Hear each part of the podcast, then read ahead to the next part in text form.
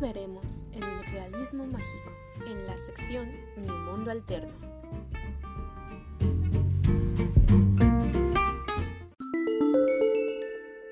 En esta ocasión, nuestro objetivo de aprendizaje es conocer desde todos sus ángulos al realismo mágico, involucrando su historia, características, exponentes y reconocer su impacto en la literatura latinoamericana.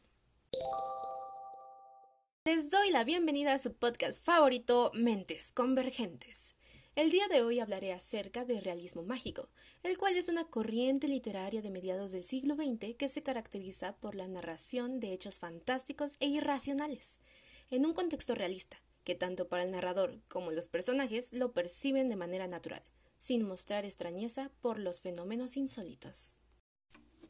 El término surge en Alemania en 1925 para describir un movimiento pictórico. Sin embargo, en 1930, en América Latina, el escritor venezolano Arturo Uslar Pietri lo usa para referirse a una nueva influencia literaria hispanoamericana, la cual tuvo mayor auge entre 1960 y 1970, cuando surgió el boom latinoamericano.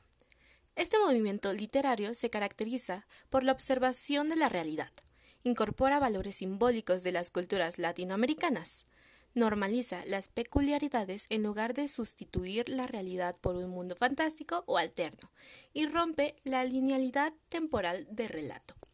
Entre sus principales autores están Isabel Allende, con su obra La Casa de los Espíritus, Miguel Ángel Asturias, con su libro Hombres de Maíz, Juan Rulfo con sus trabajos narrativos como Pedro Páramo y El Llano en Llamas, y Gabriel García Márquez, cuya icónica novela, Cien años de soledad, es considerada la obra más representativa del realismo mágico.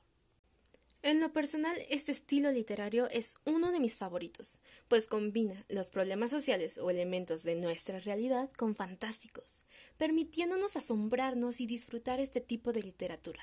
Finalmente, quiero compartir una frase de mi autoría, que describe a este movimiento. Dice así, Esta realidad es irreal, pero realmente preciosa, pues es imposible que exista, pero leerla es hermosa. Gracias por escucharme, hasta la próxima. Realizado por Nayeli Lilibet Ramírez García, quinto semestre Grupo B, Bachillerato Matutino del Centro Escolar Presidente Venustiano Carranza.